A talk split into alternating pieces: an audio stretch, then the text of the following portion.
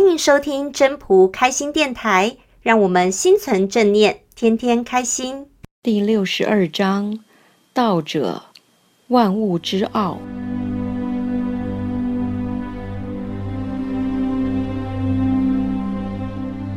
道者，万物之奥。善人之宝，不善人之所宝。美言可以世，尊行可以加人。人之不善，何弃之有？故立天子，制三公，虽有拱璧以先驷马，不如坐尽此道。古之所以贵此道者何？不曰：求以得，有罪以免邪？故为天下贵。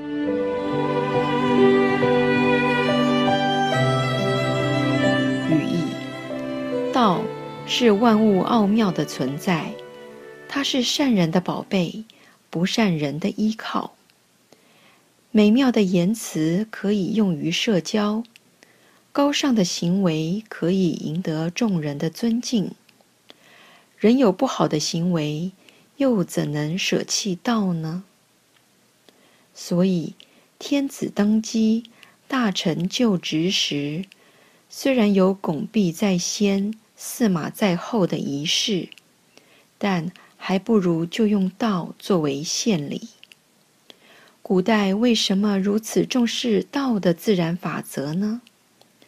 难道是说，只要有追求道的人，有罪就可以无罪了吗？所以天下人才如此珍视道。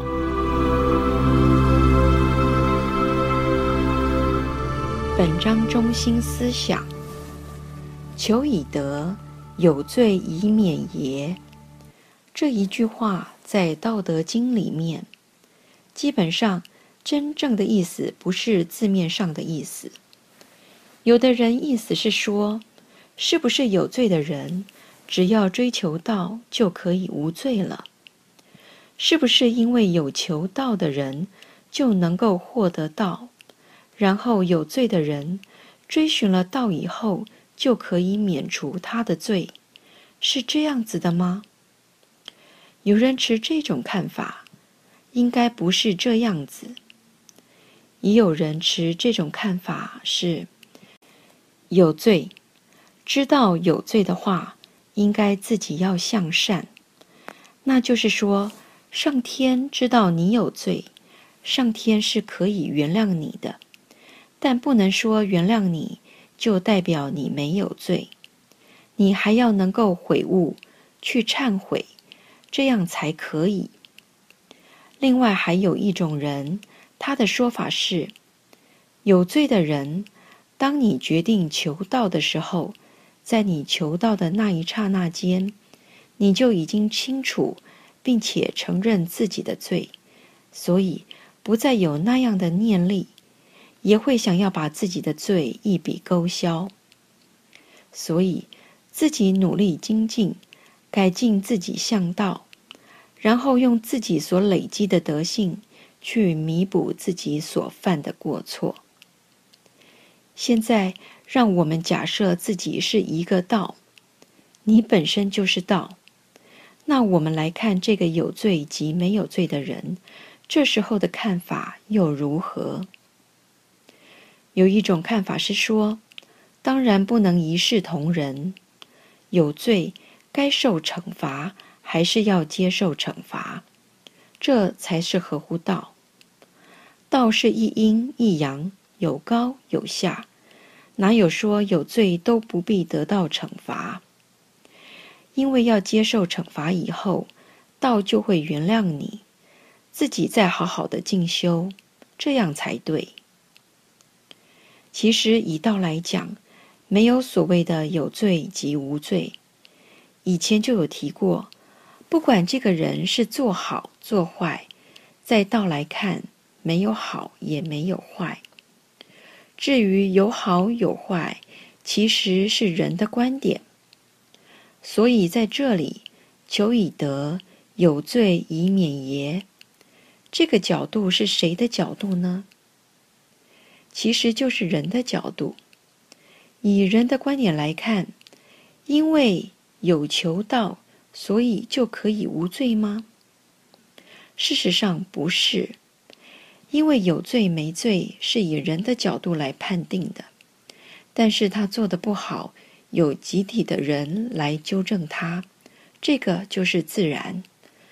所以有罪无罪是以人的角度来看，在道来看，只要有心向道，即使有罪的人，只要有心向道，是真的向道，他的行为就会被纠正回来。即使他之前所做的恶业，也会有一定的程序，自然的程序回到他身上。所以，并不是人来判定他有罪无罪，而是自然的道会判定他。自然而然，怎么做出去就怎么回来，并不是因为他要私了这个罪，想要免罪来求这个道。